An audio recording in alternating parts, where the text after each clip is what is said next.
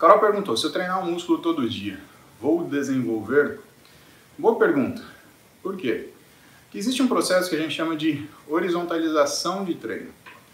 Horizontalização do treino é quando você tem uma distribuição de um determinado exercício ao longo da semana que você repete todo dia. Exemplos de horizontalizações de treino. Treino de panturrilha, um pouquinho todo dia ou dias alternados. Né? Por que, que você faz isso?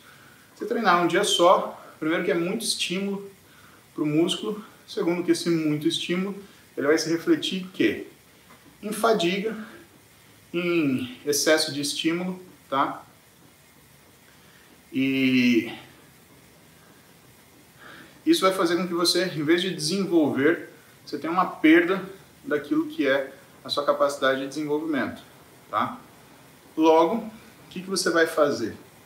O que você vai, o que você deve fazer é quebrar isso daí, colocar pequenos pacotes ao longo da semana. Agora você tem que tomar cuidado, Carol, você não vai fazer um treino full body todo dia, senão você vai se ferrar, né? Além de você não ter resultado, você vai se machucar.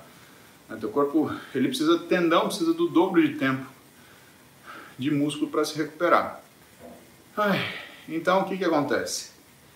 Você seleciona, por exemplo, uma coisa alvo para você trabalhar, como por exemplo, você quer melhorar seu glúteo médio, você coloca no final do seu treino uma cadeira abdutora três séries todo dia. Em cinco dias você vai ter 15 séries a mais que vai adicionar ao seu treinamento de glúteos, de grupos posteriores do corpo. Então é uma coisa interessante.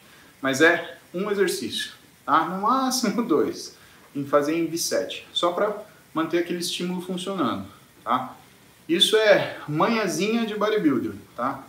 Isso não tem nenhum tipo de é, Quer dizer, eu não conheço né, nenhum artigo falando sobre isso, de como fazer isso. Tem sobre frequência de treinamento. Né? Aí, Jeremy Lenk, Dunkel, uma galera.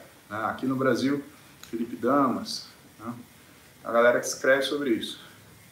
Mas também preciso trazer Ziad e Belmiro para falar com vocês.